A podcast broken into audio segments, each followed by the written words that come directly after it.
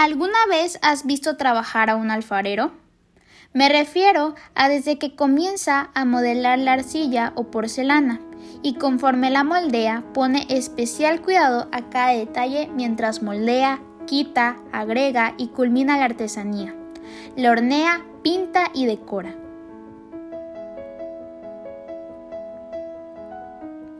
Estás escuchando el podcast Una chica impresionada. Nuestra serie actual se titula Gozosos en Cristo, un estudio devocional original de Impresionadas Gears Oficial. Acompáñanos en el episodio de hoy y juntas estudiemos la epístola del apóstol Pablo a los filipenses.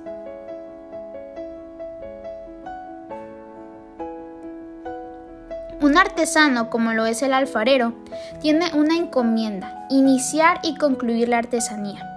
Existe un proceso para llevarlo a cabo, pero siempre culmina su obra de arte. Pocos son los artistas que se dan por vencidos en el proceso.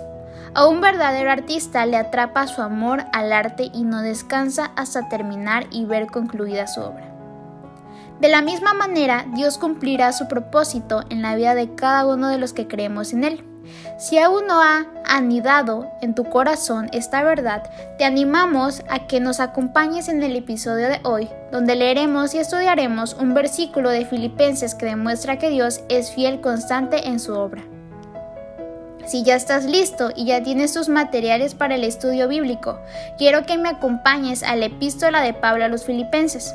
Hoy vamos a continuar con nuestra lectura devocional en el versículo 6 del primer capítulo estando persuadido de esto, que el que comenzó en vosotros la buena obra, le perfeccionará hasta el día de Jesucristo. Ahora quiero que pongamos especial atención a esta porción. Lo que aquí leemos ya se dijo anteriormente en la Biblia. Algo muy parecido dijo Job en su libro homónimo en el capítulo 23, versículo 14. Así que quiero que vayamos ahora a este pasaje. Él pues acabará lo que ha determinado de mí. ¿Notaste el parecido? Leer Filipenses 1.6 es como escuchar un eco de las palabras del justo Job, quien en medio de las adversidades y sufrimientos tenía la confianza de que todo estaba bajo el control divino de Dios. Él sabía que a su tiempo Dios cumplirá el propósito que tenía para él. Y así, de la misma forma, Pablo ve hacia el futuro con la misma confianza de Job y asegura que el que comenzó la buena obra en ellos la perfeccionará, es decir, que la completará, no la dejará inconclusa. Y esto sucederá el día en que el Señor venga. Tal era su confianza de Pablo, que en cada ocasión que podía, les recordaba a los demás lo que en esta ocasión vemos que le escribió a los filipenses. Así que hoy más que nunca deberíamos imitar a Pablo y a Job y confiar plenamente en que Dios completará su obra, porque Él es fiel y jamás rompe una promesa. Esto nos da una idea de un reto que podemos realizar como parte de nuestro estudio. Esto de hecho es algo muy práctico y sencillo. Te reto a que en hojas blancas o de colores, hagas unas pequeñas tarjetas que puedas llevar contigo siempre.